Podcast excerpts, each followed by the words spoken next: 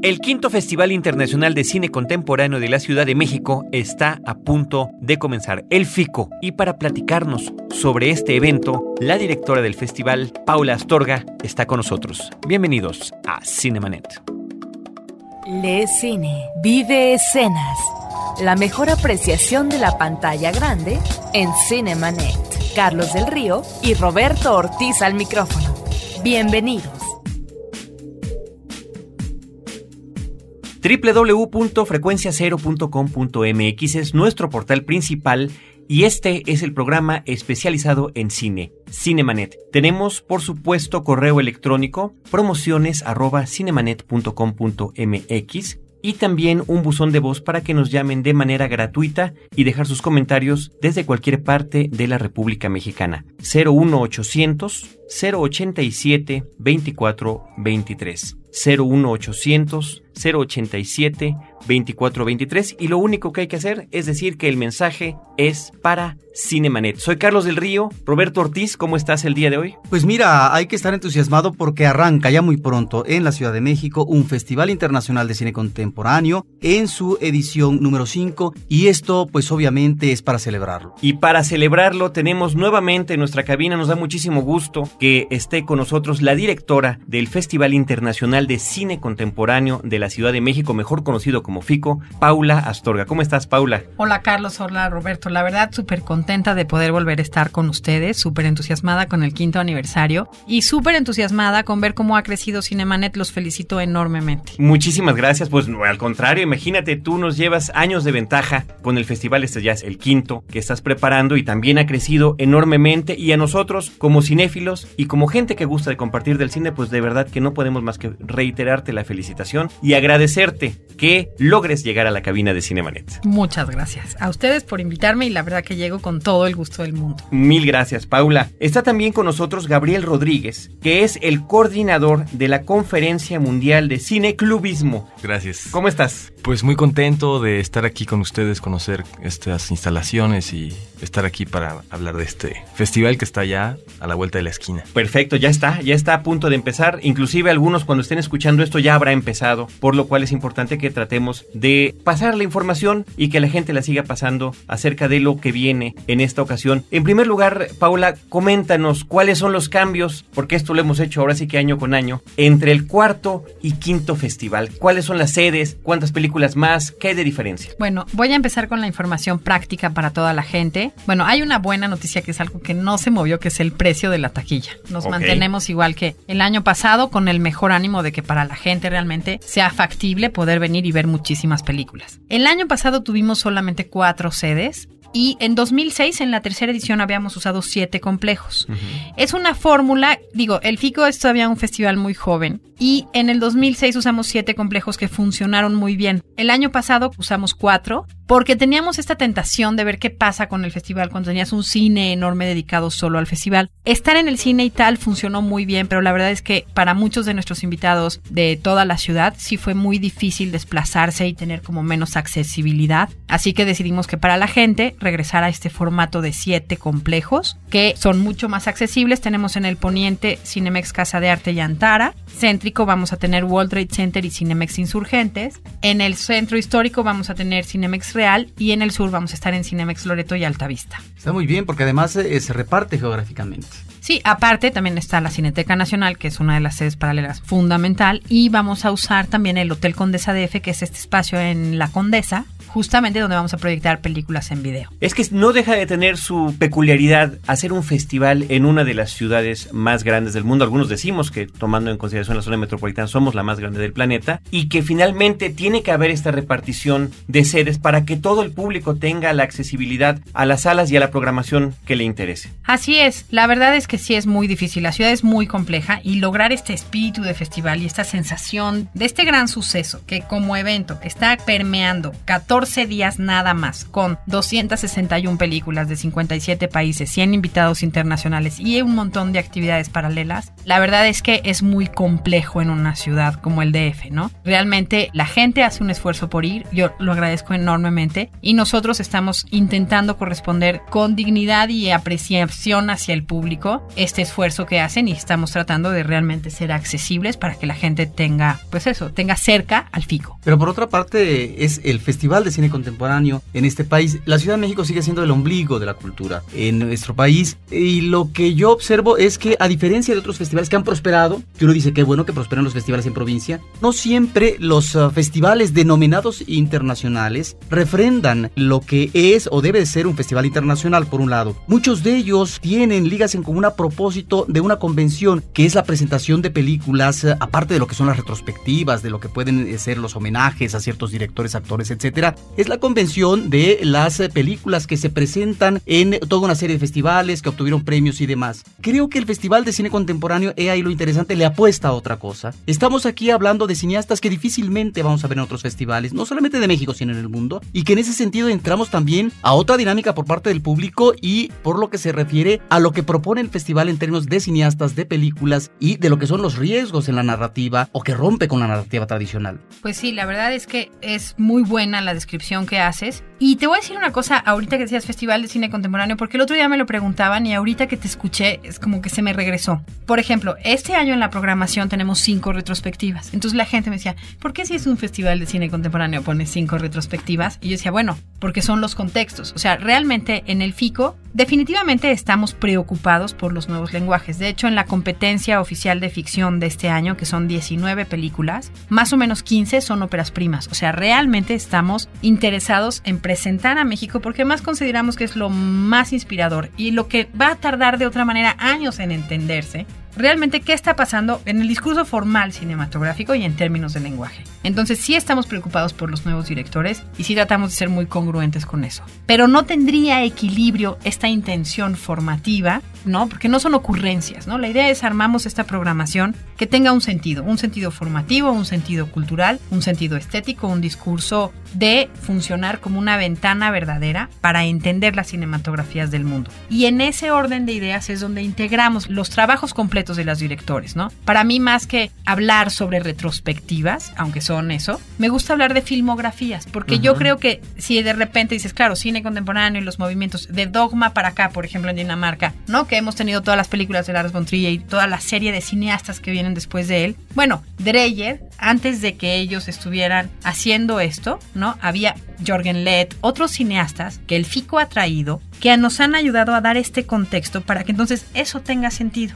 Y bueno, con eso como contesto a tu comentario y también, bueno, aprovecho para, para tratar de enriquecer un poco la idea que es, o sea, sí, ¿no? En el FICO hay que arriesgarse un poco, no hay que buscar grandes nombres, no hay que buscar estrellas de Hollywood porque no las van a encontrar, pero sí van a encontrar talento y sí van a encontrar un ejercicio verdaderamente profundo de nuevos tratamientos estéticos en términos formales y en términos de cine. Punto. La oportunidad de poder llegar a sorprenderse, que como cinéfilo es una cosa que apreciamos muchísimo, cuando se apaga la luz y vemos algo que ni siquiera nos habíamos imaginado, supuesto, creído o adivinado, ¿no? Y que esa es una parte importante y entiendo muy bien lo que comentas de las retrospectivas, porque eso siempre nos permite, y también, y perdón que abuse yo del término, pero como cinéfilos, está uno involuntariamente descubriendo el hilo conductor que hay en la obra de tal o cual autor o quién influyó a quién o qué coincidencias hay en común, que a veces son eso, coincidencias. Claro. Simplemente, ¿no? Entonces el tener este panorama, pues nos permite apreciarlo de esa manera. Antes de que platiquemos también con Gabriel Paula de esto que va a ser la primera conferencia de cineclubismo aquí en México, dinos un poquito, regresando al festival anterior, al cuarto, cuánta gente llegó y cuánta gente esperan que llegue ahora en este quinto festival. Bueno, en la última edición del festival tuvimos 78 mil asistentes, que la verdad es, o sea, si te pones a pensar que empezamos con 55 mil, que ya era un número muy impresionante para un festival de películas que, digo, una película solita de esas es tipo nadie la ve, ¿no? Y de repente en el FICO, en ese contexto, documentales, películas muy complejas, películas de seis horas, no Salas queda un llenas. solo boleto. Eso es increíble. Bueno, tuvimos 78 mil. Y bueno, yo tengo un estimadillo ahí, que es como un 10% de crecimiento. Es así, estoy tratando de ser prudente porque luego lo de las expectativas siempre es peligroso. Pero yo creo que este año, bueno, a mí me gustaría recibir más o menos 85 mil personas. Creemos que, bueno, es un promedio de porcentaje que es lo que ha ido creciendo año con año. Hubo un año en que sí creció como un 14%, así de pum pum, que fue muy interesante, ¿no? Que fue cuando brincamos de 55 mil a 69 mil. Y luego de 69 mil a 75 mil y de ahí a 78 mil. Ese es como ha ido creciendo, ¿no?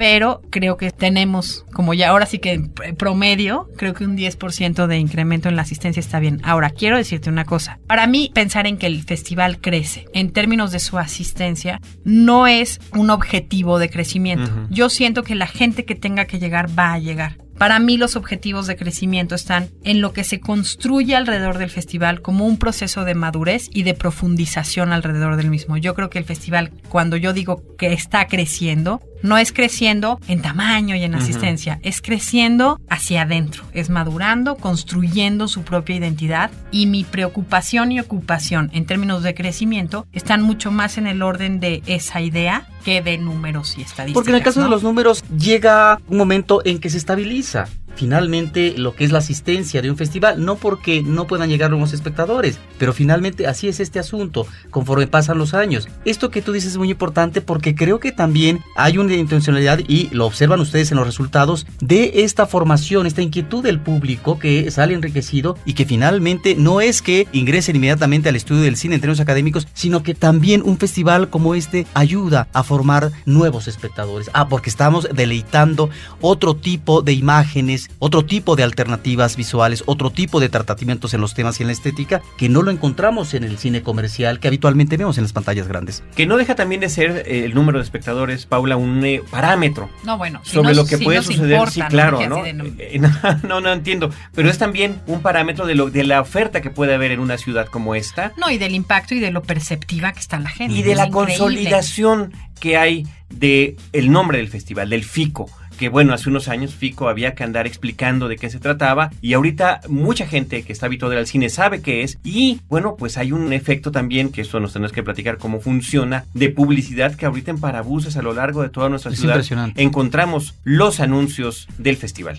Sí, pues mira, la verdad es que sí lo voy a decir así de con motivo de gran orgullo. Toda esta publicidad que tiene el FICO, yo sí quiero decir que es en intercambio. El FICO solito ha ido agarrando esa credibilidad, tanto con medios y tal. Estamos muy bien publicitados efectivamente. Tiene que ver con este esfuerzo de llegar a la audiencia, de que no sea una joyita guardada en un cajón. Pero lo que sí es importante para nosotros decir es que todo eso es gracias ahora sí que al amable apoyo de nuestros patrocinadores. El FICO es un proyecto que se está logrando consolidar, que para mí eso sí es crecimiento y sentido de continuidad, como un proyecto autosustentable. Y lo que está logrando que se amarre, pero que su dimensión siga como proyectándose cada vez mayor es este apoyo de, no sé, tenemos 65 patrocinadores entre revistas y Mula, la empresa de los parabuses, es un patrocinio. Es increíble que lo podamos tener y eso es gracias a la genuinidad y a la solidez que ha proyectado el mismo proyecto en orden de lo que hablábamos, ¿no? Ahora, cada año llega el festival con algunas novedades. En esta ocasión vamos a aprovechar la presencia de Gabriel Rodríguez para que nos platique sobre lo que será esta primera conferencia mundial del cineclubismo. Con mucho gusto, abundando un poco en lo que, o retomando un poco lo que estaba diciendo Paula, de cómo el FICO desde el principio es un proyecto muy integral, porque no está buscando como que conquistar la imagen de las, de las grandes marquesinas, de las alfombras rojas, o sea, como que no está ahí su, su energía. Y llevar, digamos, más lejos cuando se dice formación del público, cuando se dice creación de nuevos espectadores como críticos, conscientes, después ya les llamaríamos justo cinéfilos, tiene que ver con la palabra de los cineclubes, ¿no? Y el FICO tiene un cineclub, es un cineclub que trabaja, digamos, el resto del año ofreciendo una programación muy diversa, también en un proceso particular, propio, interno, muy constructivo, en donde algo sin fines de lucro también ha podido ganar una, un apoyo de patrocinadores que hace la diferencia con muchos otros proyectos que se quedan como siempre en una pobreza de recursos que termina por asfixiar estas interesantes iniciativas. Bueno, con ese antecedente es que desde hace un año estamos trabajando juntos en este orden de ideas, ¿no? O sea, el cineclubismo es un movimiento que es una suma de movimientos, que es una, es una tradición que cumplió 60 años. La Federación Internacional de Cineclubes el año pasado prácticamente siguen los festejos y de esta forma es como México se va a sumar a los festejos promoviendo, propiciando, organizando, coordinando, pagando la primera conferencia mundial del cineclubismo, que, como su nombre lo indica, pues jamás antes se había hecho algo de estas dimensiones. Lo cual nos, nos deja completamente atónitos porque es un deleite hablar de lo que vamos a, a comentar. Y yo ahí sí quiero decir una cosa que es importante, ¿no? De, de, abordar nosotros este espacio, o sea, ¿por qué lo estamos haciendo? Yo de repente, como decía Gabo, ¿no? Es una idea que se ha ido madurando, ¿no? Es un proceso. Pero de repente yo pensé, bueno, si nosotros somos unos promotores de la producción de cine independiente, ¿Cómo no vamos a discutir, que además es el camino de la salvación de esta cinematografía, los espacios de distribución alternativa que hay para este cine alternativo y los espacios de exhibición alternativa para este cine alternativo? Y yo creo que vale la pena entonces integrarlo. Creo que hay movimiento, creo que hay una demanda de la sociedad civil importante de espacios y creo que teníamos que ser como muy congruentes en intentar por lo menos cerrar ese círculo creando esta conferencia que va a ser un espacio de reflexión con todo el mejor espíritu de poder mantener vigente, abierto y discutido, debatido realmente, qué estamos haciendo, ¿no? Porque está padrísimo venir y bombardear con 261 películas de arte que son hechas en sistemas de producción independientes con una visión completamente alternativa. Pero eso tiene un círculo virtual que termina por volverse parte de la gente, que son las plataformas de distribución alternativa, que vienen, ¿no? Viene gente espectacular, ahorita nos va a explicar Gabo, a discutir alrededor de estos temas y tienen circuitos reales de exhibición alternativa, ¿no? Las cinetecas, por ejemplo, están en esa línea. ¿Cómo las vamos a cuidar? ¿Cómo vamos a hacer que no se pierdan, que sigan teniendo esos espacios, que tengan acceso a películas que no estén en, en, un orden comercial, que tengan una cosa diferente para la gente siempre? Entonces, bueno, es de los temas que vamos a hablar. Yo la verdad me siento súper contenta porque sí siento que es un proyecto que se integra de manera natural a todo el espíritu y a la visión con la que hemos ido construyendo el festival. Estamos en Cinemanet platicando con Paula Astorga y con Gabriel Rodríguez acerca del quinto Festival Internacional de Cine Contemporáneo de la Ciudad de México. Se va a llevar a cabo del 19 de febrero al 2 de marzo de este año y vamos a hacer una pequeña pausa y regresamos. Cinemanet regresa en un instante. Ahora, diseñar y hospedar su página web será cosa de niños. En tan solo cinco pasos, hágalo usted mismo sin ser un experto en Internet. Ingrese a suempresa.com y active ahora mismo su plan. Suempresa.com, líder de web hosting en México. Hola, soy Roberto Coria de Testigos del Crimen y quiero invitarte al restreno de mi obra de teatro El hombre que fue Drácula en el Teatro Juan Ruiz del Arcón del Centro Cultural Universitario a partir del viernes primero de febrero. Más información en www.testigosdelcrimen.com. Porque nuestros oídos están hambrientos de música auténtica. Rebelión, un podcast de frecuencia cero contra la música de plástico. www.frecuenciacero.com.mx Historias múltiples en tiempos cortos. Cinemanet. Regresamos.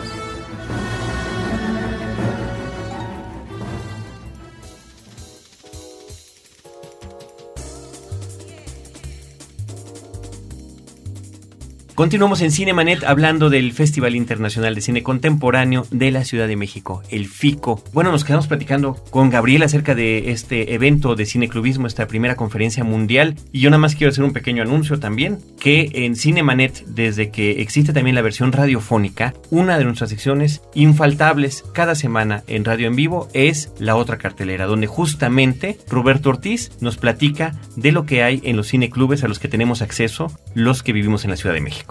Y en esta ocasión vamos a hablar todas estas semanas del FICO. Por supuesto, por supuesto, efectivamente ahí es donde lo comentamos. Pues mira, retomando un poco las fechas de esta conferencia que será el 28 y 29 de febrero, va a ser en el Museo Carrillo Gil y a lo largo del día van a haber como cuatro mesas más o menos por día. Los temas que vamos a tocar son, como dijo Paula, la distribución alternativa. También vamos a tocar como que la historia y la metamorfosis mexicana del cineclub. También es importante que conozcamos qué ha sucedido, en qué momento estamos. Hay otro tema muy interesante que tiene que ver con las licencias de Creative Commons. No sé si han tocado ese tema por acá. Pues es un poco la alternativa que, pues que tenemos que conocer y, y juzgar y ver si nos convence, nos encanta o se nos ocurre algo mejor sobre algunos derechos reservados. O sea, Ujú. hoy cuando vivimos entre globalización y piratería y te quito todo y no te das cuenta o te pido permiso y me das chance de algo, ahí es cuando entra lo de Creative Commons, que en tema de software y de podcast y estas cosas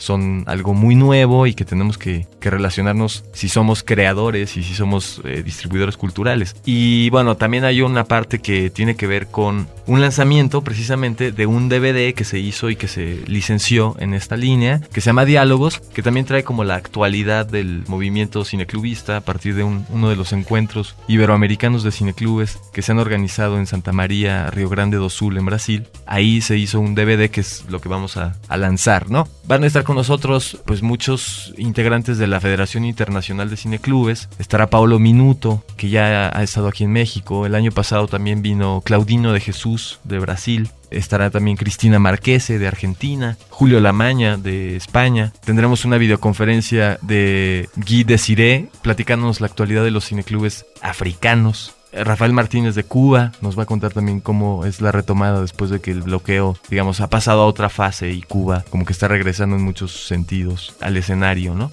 Y bueno, sin profundizar más de la cuenta en esto, también quiero comentar un punto que es muy interesante de esta edición del festival, que tiene que ver con las rejas de Chapultepec, en donde se pondrá una muestra fotográfica de 30 años de cine, de cine mexicano. Entonces, un poco es también decir, el cine está afuera, está en la calle, no está solo en la butaca. Nuestra ciudad... si no me equivoco, la ciudad en el cine. Eso, ¿no? Así se llama la exposición, la ciudad del cine. Estamos felices con la exposición. Ese es un punto muy bonito, ¿no? Como decir, este festival logra entrar en la, en la médula espinal de la ciudad. Y que uno de los curadores, en el caso de las fotografías, pues ya publicó un libro que tiene que ver sobre el cine en la Ciudad de México. Exacto, con apoyo de la Cineteca, el investigador fue Hugo Lara y creó este libro que se llama Una ciudad inventada por el cine. De hecho, esta exposición, rápido voy a hacer el anuncio, es un proyecto que realmente lleva cuatro años en el tintero. O sea, cuando yo empecé a hacer el FICO y yo decía, tiene que ser el Festival de Cine en la Ciudad de México, propuse esta exposición para la reja de Chapultepec, que empezaban las exposiciones en la reja de Chapultepec. Cinco años después estoy agradecidísima de que suceda. Es increíble verlo concretado, ¿no? Y Creo que si lo hubiéramos hecho en el primer FICO era un grave error, pero ahorita para quinto aniversario para mí sí es como una gran, gran, gran motivo de celebración. Y es decirle a la ciudad, el cine está en la calle, el cine es para todos, el cine y la sociedad civil, o sea, es nuestra responsabilidad, pero además vean la Ciudad de México a través de la lente cinematográfica, tiene una connotación social, tiene una connotación artística y realmente es un verdadero placer estar presentando esta exposición que del 77 al 2007 es una selección de 140 fotos que va desde donde tejen las arañas de Gabaldón, Danzón, La Pulquería, o sea, todas las pelis, no sé, son 150, hasta Batalla en el Cielo, Amores Perros, y está abordada desde la Ciudad de México como protagonista y, digamos, enaltece su rol dramático dentro de estos personajes y las historias que se han hecho de cine en la Ciudad de México. Obviamente Además, esta Amores Perros, exposición, ¿no? esta exposición en de Chapultepec, en ese entorno maravilloso, donde se encuentran museos, parques de diversión, al mismo tiempo lo que es eh, el zoológico, es un centro de reunión colectiva los fines de semana y creo que es el lugar ad hoc para una exposición de esta naturaleza. No, y no sabes la diversión de ver las fotografías, porque tenemos además todo diseñada esta museografía para que entonces veas el amor, las amantes, los políticos, los panchitos y los problemas sociales, la violencia, lo enrarecido. Hay una sección de suicidios, ¿no? Así desde Jazmín en flor hasta la hija del caníbal, una foto divina de Kuno Becker echando desde una azotea. Y bueno, hablando a propósito de lo mexicano y de lo felices que estamos con la exposición, sí quiero hablar, ya que sé que aquí siempre se acaba el tiempo, de las películas mexicanas que vamos a tener en la programación, si a ustedes les parece bien. Sí, por favor, porque hemos tenido eh, algunas películas excelentes en otros festivales como Sangre Iluminada, como Familia Tortuga, que yo espero que algún día se exhiba comercialmente y que ganó en el FICO el año pasado, y que ahí está el cine mexicano que está haciendo eh, por los nuevos realizadores y los nuevos talentos. Mira, te platico. Vamos a tener primero un estreno mundial, que es la película Parque Vía, es de un director nuevo que se llama Enrique Rivero. Este director hace esta película con una productora que es Paola Herrera, que es bastante interesante. Hicieron una comunión films, así se llama. Ellos son como de la escuela de reigadas y es empieza a ver, empieza a ver la generación que viene abajo. Es un, es un caramelo delicioso del festival. Estreno mundial, estamos contentísimos de poderla tener. Vale. La otra película de ficción que vamos a tener en el festival, justo va a estar en el Festival de Cine de Santa Bárbara. Por primera vez en México se va a ver en el FICO. Es la película 319 de un director joven, también ópera prima, Dani Sadia. Esta película tiene animación, tiene una postproducción sofisticada, es una peli bien padre, ¿no? Con un discurso no quiero contárselas porque de veras sí, así de quiero que la vayan a ver. Pero les puedo decir cosas como, por ejemplo, que la música la hizo Robin Goodry, que es el ex bajista de Cocteau Twins, este grupo increíble, y que él va a venir con Dani Sadia al festival, va a estar en los Q&As, ¿no? En las sesiones de preguntas y respuestas después de las funciones de las películas. En el caso de la función de 319 va a estar en las funciones de 319 y el viernes 29 de febrero, espero que no estén escuchando esto después, vamos a tener una presentación de él con una película de 55 minutos que el mismo Robin hizo, que se llama Lumière, que él va a musicalizar en vivo. Va a ser de entrada gratuita en el Museo de la Ciudad de México. Bueno, ¿y qué tenemos en las secciones? En en directores invitados, eh, retrospectivas, etcétera. Bueno, los documentales este año del FICO van en serio, es una cosa muy impresionante. Y tenemos ahora, esto es nuevo, en, ¿no? Tú que me preguntas. ¿qué cambia? ¿Qué cambia? Bueno, ahora en la sección galas, que siempre dedicamos a los grandes directores, también hicimos una pequeña sección de galas de documental, ¿no? Pero bueno, ahí te van las galas. Vamos a presentar tenemos una lista de títulos impresionantes. Vamos a presentar la última película de Bella Tarr, que se llama El hombre de Londres. Vamos a presentar una película que vimos en, en Cannes, se llama Una vieja amante, de Catherine Breillat. Está bastante bien. Vamos a presentar Rolf de Her, una película que se llama Doctor Plum. Hablando de los directores que ha ido construyendo el FICO, está Rolf de Her. Es un director australiano. En el primer FICO tuvimos Alexandra's Project y el año pasado tuvimos una película de él extrañísima que se trataba de estos personajes que viven en Australia, aborígenes. Esta película de aborígenes, un documental increíble y ahora, bueno, presentamos Doctor Plonk, que visualmente es una locura, una película increíble. Vamos a presentar ahora en galas la última película de Fatih Akin. Fatih Akin es un director que ganó en el FICO con la película Hedon, no sé si se acuerden, hace dos años. Ahora tenemos una nueva película, se llama La orilla del cielo. Fatih Akin hace tres años ganó con su ficción el premio a mejor película que era Hedon. Y el año pasado ganó con un documental que hizo que se llamaba Sonidos de Istambul el mejor premio del público a documental. Es un director que hemos venido trabajando también y siguiendo de cerca en el FICO. Brincó de ser un director Nobel que competía ahora a nuestra sección de galas. Tenemos, bueno, Lujuria y Traición, que es la última película del director Ang Lee. Está buenísima, es muy erótica, está muy bien, realmente. Además, la foto es espectacular. Tenemos la última película de Takeshi Kitano, que ya está en una exploración personal más allá del bien y del mal. Tenemos la última película de Abel Ferrara, que la tradujimos como los cuentos de Gogo, pero en inglés se llama Gogo Tales, lo cual me parece como un título muy divertido. Tenemos la última película de Manuel de Oliveira, que cuando ya creían que la última, la última, la última, no, hizo otra, Cristóbal Colón, El Enigma. Tenemos también una que ya está además acercándose a los Óscares, que es la de Paul Thomas Anderson, Petróleo Sangriento en español, en inglés se llama There Will Be Blood.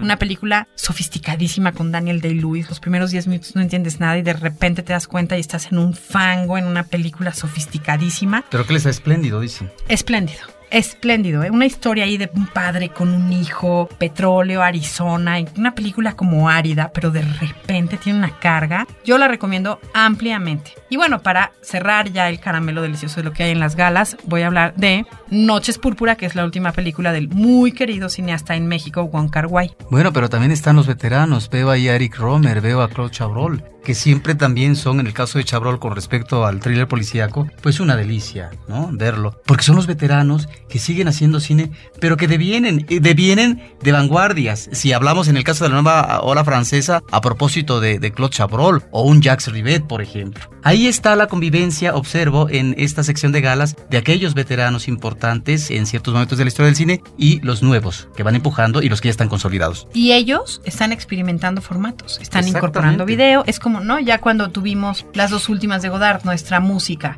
y la otra, ya es en video. O sea, ya esta gente diciendo, perfecto, hicimos lo que tuvimos que hacer en nuestro momento, ah, está lo nuevo, ah, la tecnología, vamos por todo. Y están creando y las películas siguen siendo increíbles. Paula, 240 películas, eventos como conferencias, exposiciones, música en el cine. Dinos, ¿dónde puede checar la gente el detalle de lo que vaya a ir sucediendo a lo largo del festival? Bueno, tienen que escuchar este podcast porque ustedes van a ir informando todo lo que les vamos a ir mandando. Pero además de eso, en nuestra página web que es www.fico.com.mx, fico con doble C, www.fico.com.mx. Perfecto, para que la gente lo vaya checando, ¿no? Y como bien dice Roberto, estaremos en el programa radiofónico semanalmente comentando lo que él haya visto y la información que ustedes amablemente nos vayan haciendo llegar al programa. Y nada más quiero hacer un pequeño anuncio sobre lo que comentabas de la exposición fotográfica. Tenemos también la entrevista que hicimos ya hace algunos ayeres con Hugo Lara a propósito de su libro Una ciudad inventada por el cine. Es el episodio número 26 de Cinemanet, episodio número 26 para que la gente lo busque y lo pueda escuchar y que más vaya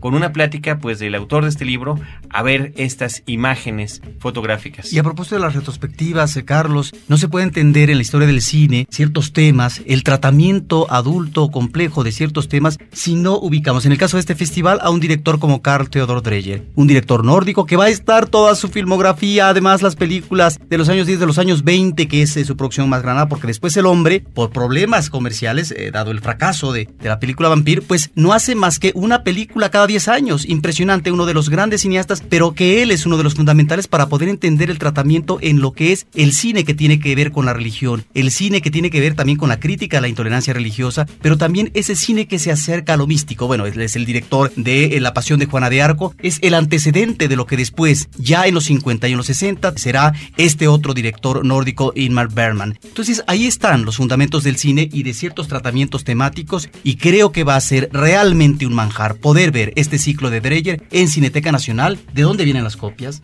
Bueno, tenemos unas que eh, estamos recibiendo del Instituto de Cine Danés. Tenemos de archivos, ¿no? Tenemos unas del archivo de Harvard, que es además un nuevo archivo que descubrimos que es así de gracias, Dios mío, que esto existe. No sé si sean religiosos, pero es así de gracias en quien crean. Es una delicia que exista. Tenemos también muchas del archivo de Londres, del museo. Eh, tienen películas resguardadas. También trajimos un par, creo que el par de películas que tenemos subtituladas vienen del acervo del Museo Malva de Buenos Aires. También trajimos una de un archivo en España. Y bueno, la verdad es que sí ha sido una pesquisa. Un par de copias son copias restauradas. Y bueno, esperamos que la gente sí pueda realmente acercarse. Y bueno, también en términos de retrospectivas, si les interesa revisar filmografías, tenemos unas interesantísimas. Además de Dreyer, vamos a tener toda la filmografía de Aki Kaurismaki, también explorando en estos temas. ¿no? Vamos a tener una retrospectiva de documental de Frederick Wiseman, que es un cineasta norteamericano que ha ido trabajando sobre la violencia. Unos documentales muy silenciosos, pero que te quedas helado. Es un gran maestro, es así, no tiene precedentes. Es espectacular ver ese cine documental. Es de veras así de, no puede ser que estemos viendo esto en México. Tenemos también otra retrospectiva que es de dos cineastas, el armenio, ella italiana, son esposos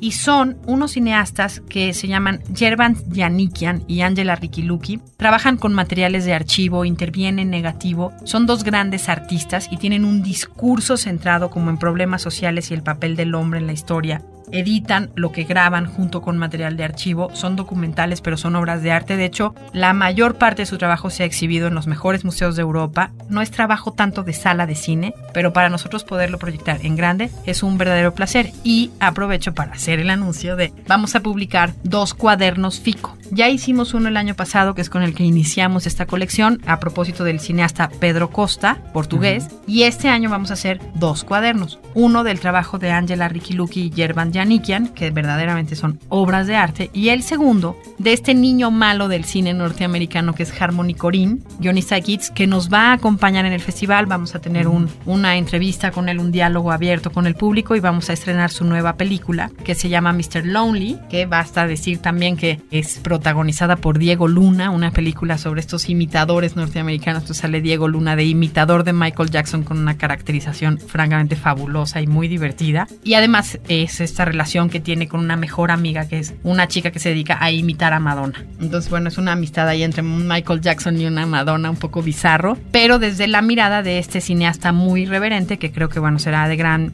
riqueza tenerlo en, en México hablando él personalmente sobre su obra y vamos a ver sus obras anteriores que son Gumo y Julian Donkey Boy. Perfecto, Paula, pues bueno, felicidades una vez más por este esfuerzo grandísimo. Y esto que nos platicas es tan solo, vaya, pedacitos de lo que viene en este festival. Así es, estaremos, insisto, contigo, insisto, con el público, pendientes de lo que vaya sucediendo. Paula Astorga, directora del Festival Internacional de Cine Contemporáneo de la Ciudad de México, muchísimas gracias. Muchísimas gracias a ustedes, muchas gracias a Gabo que nos acompañó, a Gabriel, que de verdad la conferencia mundial del cineclubismo es un evento muy importante y quiero nada más mencionar que lo estamos haciendo en el Museo Carrillo Gil. En la página del museo y en la del FICO viene toda la información. Vale muchísimo la pena, es un espacio en donde se van a discutir temas que en México están como, no sé si a propósito o no, pero como en folders. Así es. Pues muchas gracias a Cinemanet y a todo el auditorio. Esperemos que sigan creciendo estos proyectos y que en 10 años escuchemos esto como un bonito principio donde todo iba creciendo hacia arriba. Efectivamente, muchísimas gracias Gabriel Rodríguez, coordinador de la primera conferencia mundial de cineclubismo,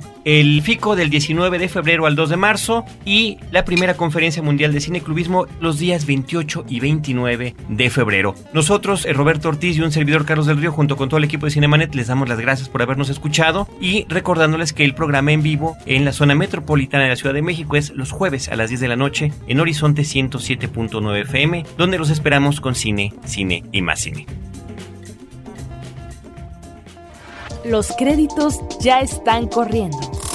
Cinemanet se despide por el momento. Más en una semana. Vive cine en Cinemanet. Frecuencia cero. Digital Entertainment Network.